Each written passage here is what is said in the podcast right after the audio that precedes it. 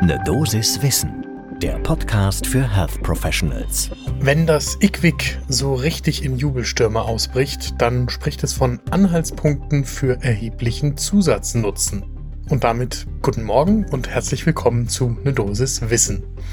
Hier geht's werktags ab 6 Uhr in der Früh um Themen, die für euch im Gesundheitswesen tatsächlich interessant sind. Und heute geht es um die spannende Kombination von Nirmatrelvir und Ritonavir, also Paxlovid bei Covid-19. Ich bin Dennis Ballwieser, ich bin Arzt und Chefredakteur der Apothekenumschau und ich darf euch im Wechsel mit meiner Kollegin Dr. Laura Weisenburger eine Dosis Wissen präsentieren. Heute ist Dienstag, der 18. Oktober 2022. Ein Podcast von gesundheithören.de und Apothekenumschau Pro. Paxlovid, das ist wirklich so ein richtiger Hidden Champion. Hidden im Sinne von, das Bundesgesundheitsministerium hat eine Million Einheiten davon bestellt, gekauft und eingelagert und kaum jemand findet diese Dosen.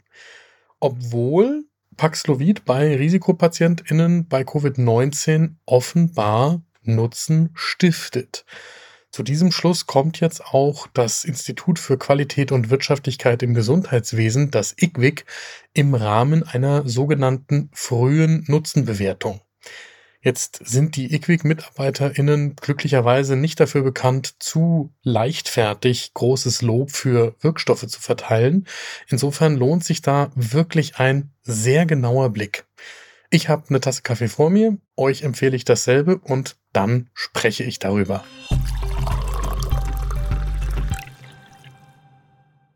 Eine Frage ist ja tatsächlich, warum Paxlovid so selten bei Risikopatientinnen in Deutschland verschrieben wird. Da gibt es allerlei Mutmaßungen. Die einen sagen, der Aufwand individuell zu klären, wie die Wechselwirkungen mit anderen Medikamenten sind, der sei für die Ärztinnen zu groß. Die anderen sagen, na ja, das ist schwierig mit der Verschreibung und dann der Organisation, weil die Apotheken das zu Beginn wenigstens zentral abrufen mussten und das wirkt nach. Aber mittlerweile gibt es doch wirklich gute Argumente dafür, Paxlovid bei Risikopatientinnen auch einzusetzen. Das IQWIC hat sich jetzt Daten aus der Nutzenbewertung aus der EPIC HR-Studie des Herstellers Pfizer angeschaut. Darin sind nicht hospitalisierte, aber symptomatische Patientinnen in der Frühphase von Covid-19 eingeschlossen worden, die natürlich ein erhöhtes Risiko für einen schweren Verlauf gehabt haben. Denn diese Risikofaktoren, die sind Voraussetzung dafür, dass Paxlovid in Frage kommt. Das können sein Übergewicht, ein Alter von mehr als 60 Jahren, dass man immunsupprimierende Medikamente einnehmen muss aus irgendeinem anderen Grund, dass man raucht oder dass bestimmte Vorerkrankungen wie zum Beispiel des Herz-Kreislauf-Systems vorliegen. Und dann kommt man wie die 1900 Menschen in Frage für Paxlovid, die eben hier die untersuchte Teilpopulation der EPIC-HR-Studie von Pfizer waren, die sich das IQWIC genauer angeschaut hat. Von diesen 1900 haben rund 950 Nirmatrelvir und Ritonavir in der Kombination bekommen oder die anderen ein Placebo. Und jetzt zu den Ergebnissen. Das Risiko für die Patientinnen konnte gesenkt werden, einen schweren Covid-19-Verlauf zu erleiden oder mit intensivmedizinisch betreut werden zu müssen oder an Covid-19 auch zu versterben, wenn sie Paxlovid bekommen haben. Im Interventionsarm ist 28 Tage nach Symptombeginn tatsächlich niemand gestorben. Im Vergleichsarm gab es 15 Todesfälle. Die Zahl der schweren Verläufe unter Nirmatrelvir und Ritonavir ist ebenfalls deutlich gesunken. Es gab zehn schwere Covid-19-Verläufe bei den Paxlovid-Versorgten und 60 im Vergleichsarm.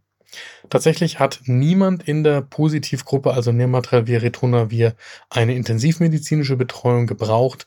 In der Placebo-Gruppe waren es neun PatientInnen. Und schließlich die Linderung der Symptome bei einer Therapie mit Nirmatrelvir und Ritonavir. Die Linderung trat da durchschnittlich nach 16 Tagen ein, ohne Paxlovid erst nach 20 Tagen. So, zusammengefasst sagt das IQWIC eben, das spricht für Anhaltspunkte für einen erheblichen Zusatznutzen. Und das ist tatsächlich die höchste Stufe des Zusatznutzens, die das IQWIC in so einer Bewertung verteilen kann.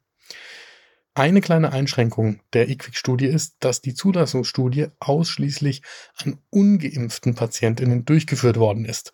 Das heißt, anhand der Studie kann man noch nicht sagen, wie die Effekte auf geimpfte Patientinnen übertragbar sind. Und deswegen sagt das IQWIC, es gibt einen Anhaltspunkt für einen erheblichen Zusatznutzen und sagt nicht einfach, es gibt einen erheblichen Zusatznutzen. Und schließlich Patientinnen mit komplexen Risikofaktoren sind in dieser Pfizer-Studie unterrepräsentiert. Immerhin haben wir mittlerweile aber auch andere Studien, die genau wie die Arbeit in den Shownotes verlinkt werden, die zeigen, dass auch geimpfte Patientinnen von Paxlovid profitieren können. Wir haben Marie von Linienfeld-Thoal gefragt. Die ist Professorin für Infektionsforschung in der Hämatologie und Onkologie am Universitätsklinikum in Jena. Und sie sagt, Paxlovid ist auch ihrem klinischen Erleben nach hocheffektiv, gerade bei immunsupprimierten und alten Menschen, die ja ziemlich genau zu dieser hier untersuchten Studienpopulation gehören. Das heißt, die sollten es auch tatsächlich bekommen. Die befürchteten Medikamenteninteraktionen, die in der Diskussion rund um Paxlovid eine große Rolle spielen, die sind zwar vorhanden, aber die kann man eben auch beherrschen. Und im Zweifelsfall kann man auch einfach erwägen, ob bestimmte Medikamente für die fünf Tage, die Paxlovid eingenommen werden muss, pausiert werden können. In der Summe sagt Marie von Linienfeld-Thoal, Paxlovid wird einfach viel zu wenig eingesetzt. Und das muss unbedingt besser werden, wenn wir den Winter gut überstehen wollen. Das wäre auch mein Fazit für heute. Wenn wir schon ein Medikament haben, das tatsächlich passt und für Risikogruppen geeignet ist, auch wenn es Nebenwirkungen hat, auch wenn man bei Wechselwirkungen aufpassen muss, dann sollten wir es auch einsetzen. Das war eine Dosis Wissen für heute. Die nächste Folge gibt es morgen früh ab 6 Uhr überall da, wo ihr Podcasts hört.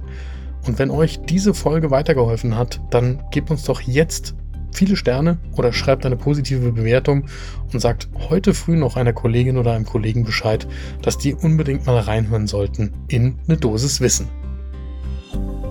Ein Podcast von gesundheithören.de und Apothekenumschau Pro.